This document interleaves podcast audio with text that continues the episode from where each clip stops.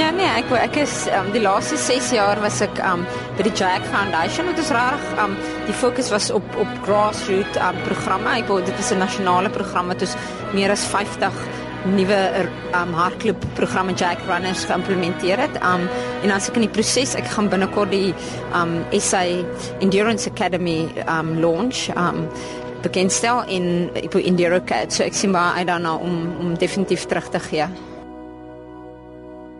Ilana Meyer is seker een van die grootste vroue atlete wat ons land ooit opgelewer het. In die onderhoud waarna ons nou net geluister het, sê sy sy wil graag terugploeg in atletiek wat sy ontvang het. Dit het my nogal laat dink. So baie van ons wil maar net kyk wat kan ek uit iets kry?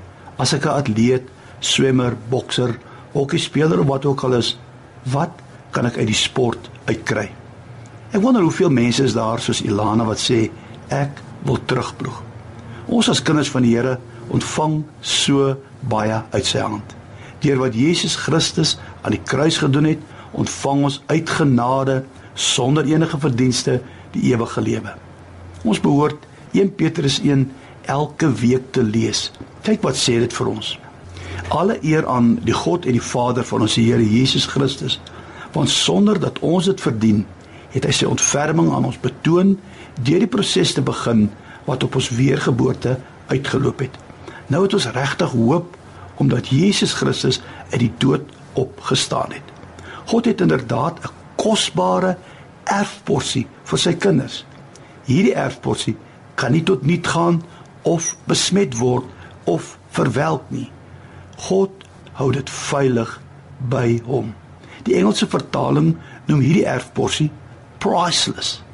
Geen bank, geen boekhouer of aktuaris kan 'n skatting of 'n waardebepaling doen op dit wat jy en ek gaan erf nie.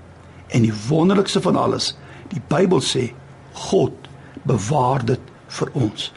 As jy in 1 Petrus verder lees, sal jy sien ons word wel vir 'n klein tyd beproef en kry swaar, maar ons erfporsie is veilig. Byt net vas. Wonderlike dinge wag op ons. My vraag vanmôre is: Wat is ons bereid om terug te ploeg? Of wil ons net altyd ontvang en meer hê van die Here? Ek wil jou nog 'n vraag vra. En ek sal bly wees as jy iewers in jou besige program vandag 'n bietjie daaroor kan dink. As 'n gemeente jou as 'n lidmaat kry, wat kry hulle? Here Jesus, baie dankie dat U so baie vir ons gee. Help ons om geleenthede te vind om terug te ploeg in U koninkryk.